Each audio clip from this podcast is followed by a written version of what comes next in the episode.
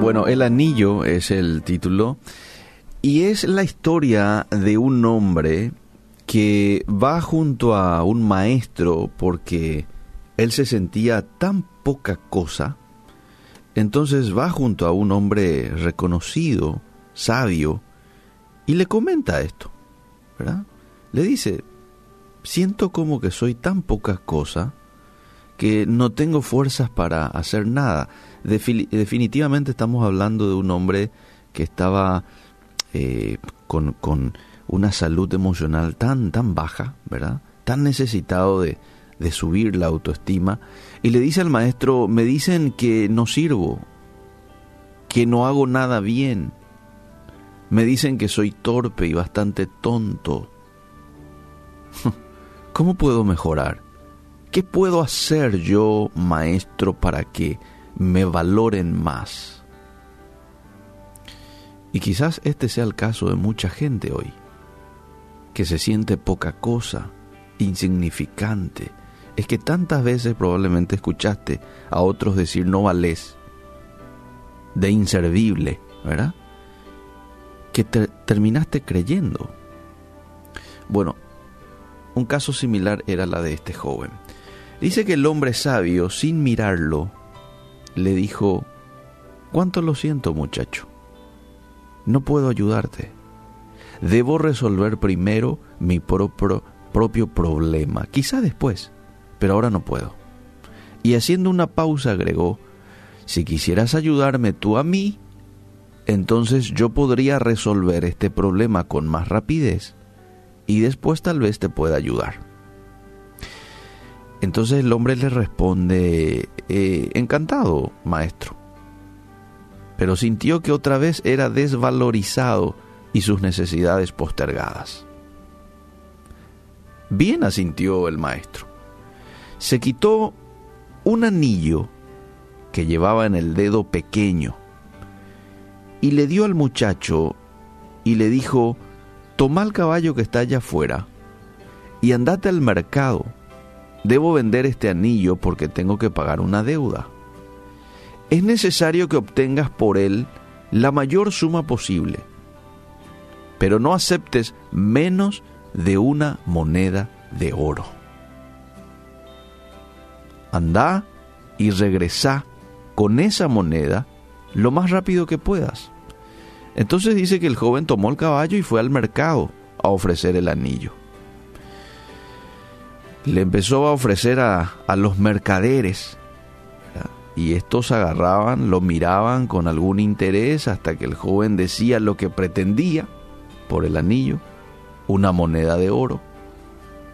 Entonces dice que algunos se reían, otros le daban vuelta la cara, y solo un viejito fue tan amable como para tomarse la molestia de explicarle que una moneda de oro era muy valiosa para entregarla a cambio de un anillo.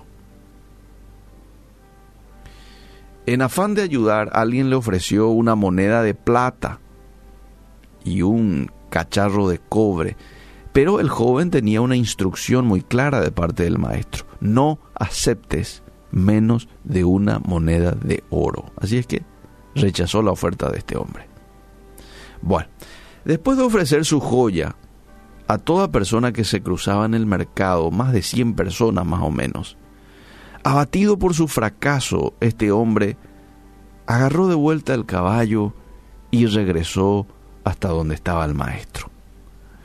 ¿Cuánto hubiera deseado este joven tener él mismo esa moneda de oro? Podría entonces habérsela entregado él mismo al maestro para liberarlo de su preocupación y recibir entonces su consejo y su ayuda. Entonces dice que el hombre va de vuelta junto al maestro y le dice, maestro, lo siento, no puedo conseguir lo que me pediste.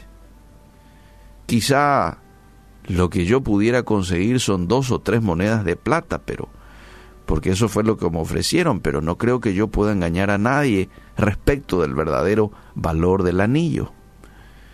Entonces el maestro le dice, qué importante es lo que dijiste debemos saber primero el verdadero valor del anillo, ¿verdad?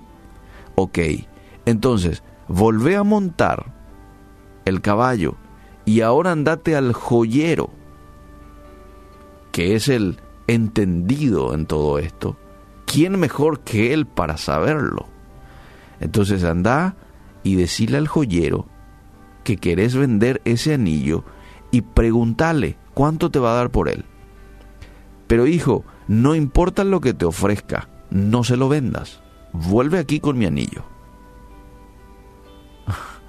Entonces el joven volvió a tomar el caballo y va junto al joyero. Le dice al joyero todo lo que el maestro le dijo, quiero vender esto. Entonces el joyero dice que agarró el anillo, examinó el anillo a la luz del candil con su lupa, lo pesó y luego le dijo al muchacho, dile al maestro muchacho, que si lo quiere vender ya, no puedo darle más que 58 monedas de oro por su anillo. 58 monedas, exclamó el joven. Sí, replicó el joven, el, el joyero. Yo sé que con tiempo podríamos obtener por él hasta 70 monedas de oro, pero no sé, si la venta es urgente, yo podría darle en este momento 58 monedas de oro. Entonces dice que el joven, bueno, muchas gracias, le dijo el joven al joyero, y se fue emocionado a la casa del maestro a contarle lo que sucedió. Siéntate, le dijo el maestro después de escucharlo. Joven, vos sos como este anillo, una joya valiosa, una joya única y como tal solo puede evaluarte verdaderamente el valor que vos tenés un experto. Te hago una pregunta, le dijo. ¿Qué haces por la vida pretendiendo que cualquiera descubra tu verdadero valor? Y diciendo esto, volvió a ponerse el anillo en el dedo pequeño. ¡Wow! ¡Qué gran lección la de este maestro para con el joven, ¿verdad? Amable oyente, esto es bíblico. Que nosotros somos valiosos, que nosotros somos únicos, y que vos y yo somos una joya delante de los ojos de Dios está en la Biblia. Debemos estar seguros que para el experto por excelencia somos de un valor incalculable. No solo porque conoce mejor que nadie nuestra vida, sino aún mejor, fue Él quien nos creó y nos creó a su imagen y a su semejanza. Imagínate el valor que ya tenés solo por ese hecho. Te creó a su imagen y a su semejanza. Efesios 2.10 eh, dice, somos hechuras suyas, creados en Cristo Jesús para buenas obras, las cuales Dios preparó de antemano para que anduviésemos en ella. ¿Qué somos?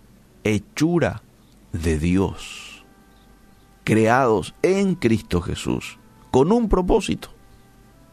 ¿Qué propósito? Y lo dice el texto, para buenas obras. ¿Puede alguien ser más importante que eso? Somos la obra maestra de Dios. Entonces, si hoy estabas así con la autoestima medio baja. No sé si a tal punto de este joven. Este joven ya estaba con una autoestima extremadamente baja. Pero no sé, cualquiera sea tu caso, quiero decirte que sos valioso, valiosa para Dios. Sí, aunque no seas del todo valioso para tu cónyuge, para tu papá, para tus hijos, para tus amigos, para Dios sos extremadamente valioso. A veces uno recibe palabras como que sos inútil, no vales para nada, pero la persona lo dice sin haber calculado, lo dice neciamente, lo dice de enojo, en la impulsividad, en la impulsividad de, de un momento de depresión. Pero no lo dice calculando. En ocasiones hasta no lo dice queriéndote herir. Bueno, a veces sí, pero muchas veces no. Ahora, lo importante no es lo que diga esa gente, lo importante es lo que diga Dios de vos.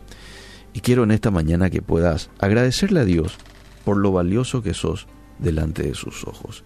Gracias Señor. Y perdónanos si en algún momento hemos creído lo que otros decían de nosotros.